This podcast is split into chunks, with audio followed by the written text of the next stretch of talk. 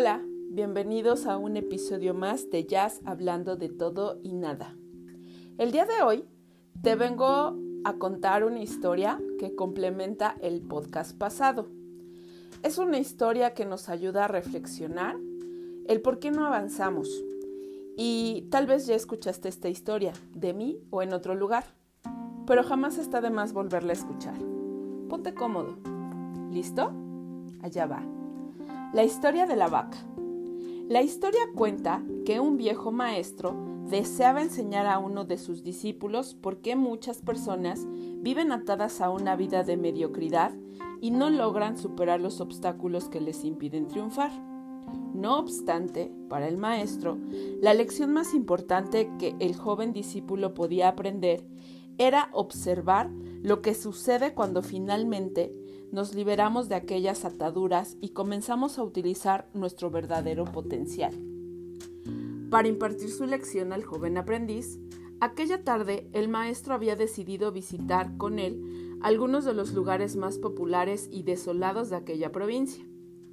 Después de caminar un largo rato, encontraron la que consideraron la más humilde de todas las viviendas. Aquella casucha, a medio derrumbarse, que se encontraba en la parte más distante de aquel caserío, debía ser sin duda alguna la más pobre de todas. Sus paredes milagrosamente se sostenían en pie, aunque amenazaban con derribarse en cualquier momento. El improvisado techo dejaba filtrar el agua, y la basura y los desperdicios se acumulaban a su alrededor y daban un aspecto decrépito a la vivienda. Sin embargo, lo más sorprendente de todo era que en aquella casucha de 10 metros cuadrados pudiesen vivir ocho personas, el padre, la madre, cuatro hijos y dos abuelos se las arreglaban para acomodarse en aquel lugar. Sus viejas vestiduras y sus cuerpos sucios y malolientes eran prueba del estado de profunda miseria reinante. Curiosamente, en medio de este estado de escasez y pobreza total, esta familia contaba con una posesión poco común en tales circunstancias, una vaca. Una flacuchenta vaca que con la escasa leche que producía proveía a aquella familia con el poco alimento de algún valor nutricional. Pero más importante aún, esta vaca era la única posesión material de algún valor con que contaba aquella familia. Era lo único que los separaba de la miseria total. Y allí, en medio de la basura y el desorden, pasaron la noche el maestro y su novato discípulo. Al día siguiente, muy temprano, y sin despertar a nadie, los dos viajeros se dispusieron a continuar su camino. Salieron de la morada y antes de emprender la marcha, el anciano maestro le dijo a, a su discípulo, es hora de que aprendas la lección que has venido a aprender. Sin que el joven pudiese hacer nada para evitarlo, el anciano sacó una daga que llevaba en su bolsa y degolló la pobre vaca que se encontraba atada a la puerta de la vivienda, ante los incrédulos ojos del joven.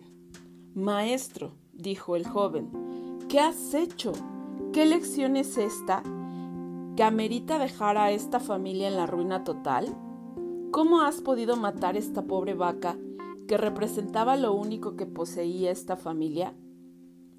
Haciendo caso omiso a las interrogantes del joven, el anciano se dispuso a continuar la marcha, y maestro y discípulo partieron sin poder saber qué suerte correría aquella familia ante la pérdida de su única posesión.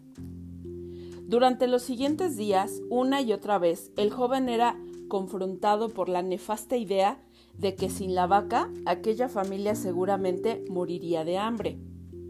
Un año más tarde, los dos hombres decidieron regresar nuevamente por aquellos senderos a ver qué suerte había corrido aquella familia. Buscaron la humilde posada nuevamente, pero en su lugar encontraron una casa grande, era obvio que la muerte de la vaca había sido un golpe demasiado fuerte para aquella familia, quienes seguramente habían tenido que abandonar aquel lugar y ahora una nueva familia con mayores posesiones se había adueñado de aquel lugar y había construido una mejor vivienda. ¿A dónde habrían ido a parar aquel hombre y sus hijos? ¿Qué habría sucedido con ellos? Todo esto pasaba por la mente del joven discípulo, mientras que, vacilante, se debatía entre tocar a la puerta y averiguar por la suerte de los antiguos moradores o continuar el viaje y evitar confirmar sus peores sospechas. ¿Cuál sería su sorpresa cuando del interior de aquella casa salió el hombre que un año atrás le diera morada en su vivienda? ¿Cómo es posible? preguntó el joven. Hace un año, en nuestro breve paso por aquí, fuimos testigos de la profunda pobreza en que ustedes se encontraban. ¿Qué ocurrió durante este año para que todo esto cambiara? Ignorante del hecho de que el discípulo y su maestro habían sido los causantes de la muerte de su vaca, el hombre relató cómo, coincidentemente, el mismo día de su partida, algún maleante envidioso de su vaca había degollado salvajemente al animal. El hombre continuó relatándole a los dos viajeros cómo su primera reacción ante la muerte de la vaca había sido de desesperación y angustia. Por mucho tiempo, la vaca había sido su única fuente de sustento. El poseer esta vaca le había ganado el respeto de sus menos afortunados vecinos, quienes envidiaban no contar con tan preciado bien. Sin embargo, continuó el hombre, poco después de aquel trágico día, decidimos que a menos que hiciéramos algo, muy probablemente nuestra propia sobrevivencia estaría en peligro. Así que decidimos limpiar algo del terreno de la parte de atrás de la casucha y conseguimos algunas semillas y decidimos sembrar vegetales y legumbres con los que pudiésemos alimentarnos. Después de algún tiempo comenzamos a vender algunos. Y con ese dinero compramos más semillas y comenzamos a vender nuestros vegetales en el puesto del mercado. Así pudimos tener dinero suficiente para comprar mejores vestimentas y arreglar la casa. De esta manera, poco a poco, este año nos ha traído una vida nueva. El maestro, quien había permanecido en silencio, prestando atención al fascinante relato del hombre, Llamó al joven a un lado y en voz baja le preguntó, ¿Tú crees que si esta familia aún tuviese su vaca, estaría hoy donde ahora se encuentra? No, seguramente no, respondió el joven. Si ves, su vaca, fuera de ser su única posesión, era también la cadena que los mantenía atados a una vida de mediocridad y miseria al no contar más con la falsa seguridad que les proveía el sentirse poseedores de algo, así no fuese más que una flacuchenta vaca, debieron tomar la decisión de buscar algo más. En otras palabras, la misma vaca que para sus vecinos era una bendición, les había dado la sensación de poseer algo de valor y no estar en la miseria total, cuando en realidad estaban viviendo en medio de la miseria.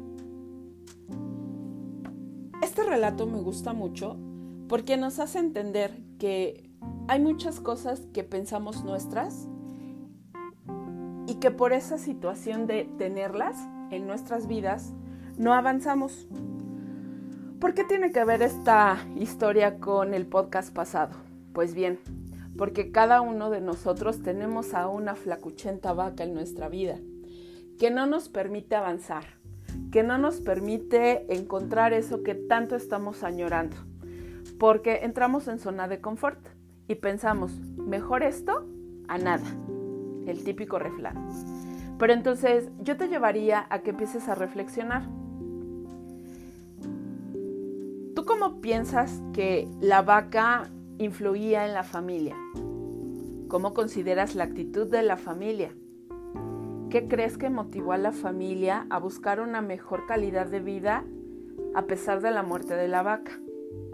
Y bueno, al contestar estas preguntas, también te llevo a reflexionar.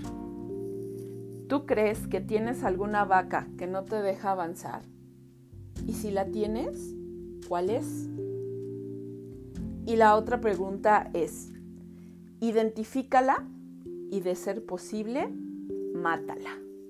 Obviamente no me refiero a que agarres una daga y vayas y mates a la vaca, no, sino que te empieces a dar cuenta ¿Cuál es esta vaca? Esta vaca puede ser un trabajo, una relación, una relación no solamente de pareja, sino también familiar, de amistad.